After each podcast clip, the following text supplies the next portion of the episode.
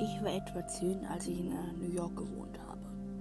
Damals hörten die Bombardierungen selten aus, auf und ich habe, äh, wir waren immer im Bunker. Ein und es gab immer einen Raum, in den niemand rein konnte.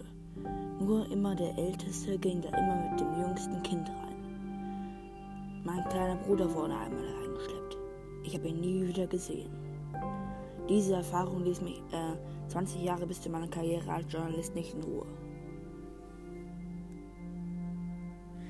Und deshalb, als ich äh, Journalist war nun, ging ich im Jahre 1972 gehe nochmal in diesen Bunker, der äh, inzwischen abgebrannt war und zerbombt, verwüstet, von Räubern geplündert.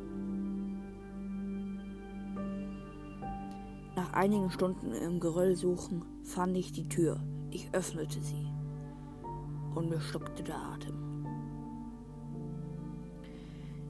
Mittendrin war war ein komplett blutiger Raum, voll mit Knochen. Abgenagte Knochen. Fesseln hingen der Wand, die komplett aufgeschraubt waren. Doch was mich dafür zubrachte, diesen Ort wieder zu verbrennen, war die ganzen Leichen an der Tür. Es waren aufgegangene Kinderleichen. Es hingen noch teilweise Hautfetzen aus den letzten 20 Jahren dran. Und ich erkannte meinen Bruder wieder.